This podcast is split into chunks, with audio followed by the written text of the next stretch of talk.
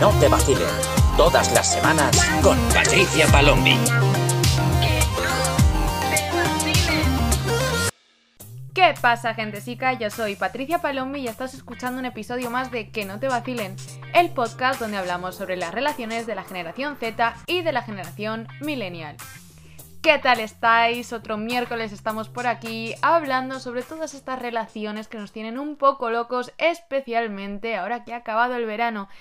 Y os digo esto porque estoy un poco alucinando, que no sé si esto es cuestión de, el fin del verano, los amores de verano, no sé qué pasa en verano, que los últimos mensajes que llevo recibiendo estas dos últimas semanas es que son súper parecidos, o sea, cambia algún detalle, algún matiz, pero no sé exactamente qué está sucediendo, que yo estaba pensando, ¿está todo el mundo saliendo con exactamente la misma persona?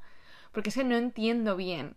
Entonces, bueno, em, vamos a hablar hoy sobre este fenómeno que aparentemente está surgiendo entre las relaciones de mis seguidores, donde básicamente una persona muestra mucho interés, pero realmente no quiere relación, pero luego en la distancia desaparece, pero luego en persona es súper novio, Vamos a ver qué está pasando, porque llevamos ya más de 50 episodios hablando de estas dinámicas como para que sigáis tan perdidos en este tema.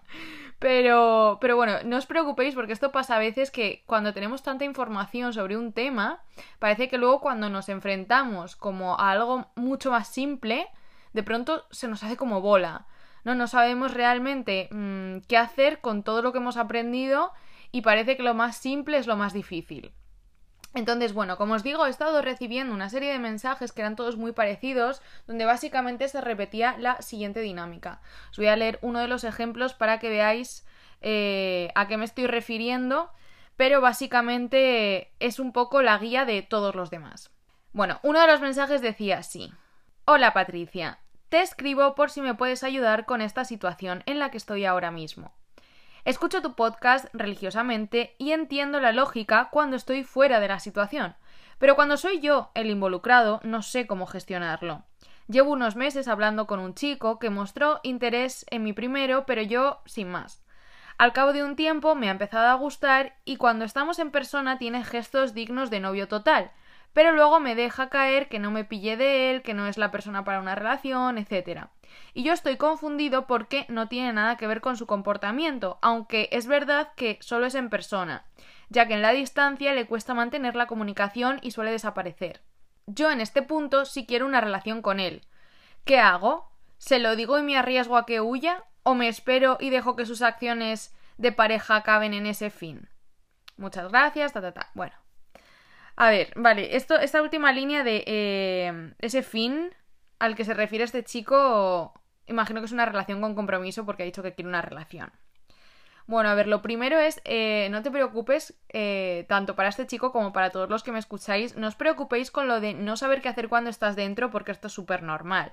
Siempre se ven mejor los toros desde la barrera, esto es así. Esto ocurre porque nuestros sentimientos generalmente nos nublan la lógica, entonces hacemos más caso a lo que sentimos que a la realidad de lo que nos ocurre. Pero no os preocupéis porque para eso estoy yo aquí, para daros una versión desde fuera, un punto de vista un poquito ajeno, sin conocer a la persona, sin conoceros a vosotros, un poco lo que a mí me sugiere esta relación. Bueno, vamos a analizar el caso. Vale, en primer lugar, yo creo que este chico está demasiado centrado en la reacción del contrario. ¿A qué me refiero? A que en ocasiones, cuando estamos conociendo a alguien que nos gusta y las cosas se empiezan a poner pues un poquito turbias, tendemos a dejarnos llevar por el miedo. El miedo a su reacción. Nuestro cerebro nos avisa de que si expresamos nuestras necesidades, corremos el riesgo de que la otra persona corte y se vaya de nuestro lado y nos abandone dando como consecuencia ese dolor del luto a posteriori que tu cerebro quiere evitar bajo cualquier circunstancia. ¿Y qué ocurre con esto? Que nos frenamos de expresar nuestras propias necesidades y deseos. Y entonces, pues ya vamos mal en esa relación. Porque estamos acallando, estamos tragándonos nuestras necesidades reales para agradar al otro y que la situación realmente siga en su status quo. Vamos, que siga igual. De lo que no nos damos cuenta es que ese status quo tampoco es bueno para nosotros porque ahora mismo no estás a gusto en esa posición. O sea, tienes miedo del posible cambio de los acontecimientos por si sufres, pero es que ya estás sufriendo ahora. Luego, en segundo lugar, eh, yo destacaría la parte donde dice lo de... ¿Dónde está? Eh? Aquí lo de que se comporta como un novio en persona. Pero que si luego no están juntos físicamente, pues desaparece del mapa y encima le dice la mítica esta de no te pilles, tal. Bueno.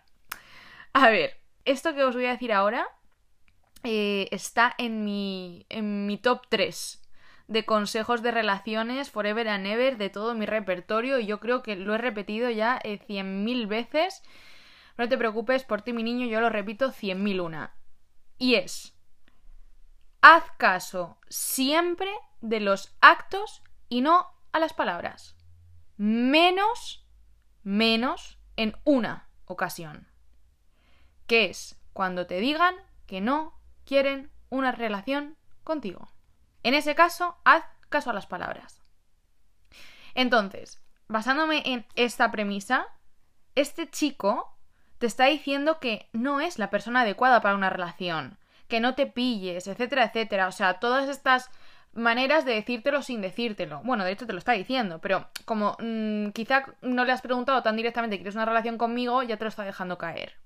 Entonces, aunque en persona te trate como su maridísimo queridísimo, te está diciendo ya la predisposición que tiene a la hora de tener compromiso contigo. No te pilles, no soy la persona para una relación, te lo está dejando claro.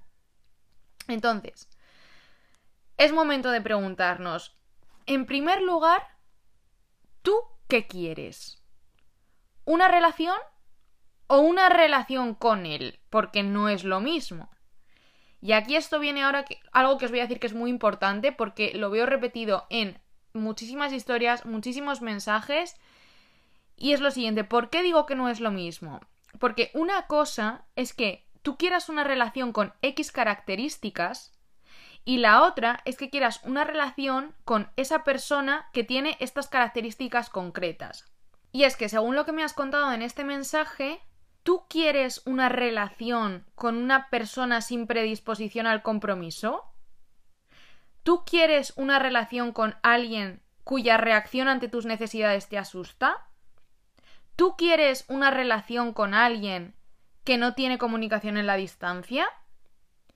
Contéstate a estas preguntas y saca tus propias conclusiones. Y es que un error muy común es querer una relación según nuestros estándares con alguien que no los cumple.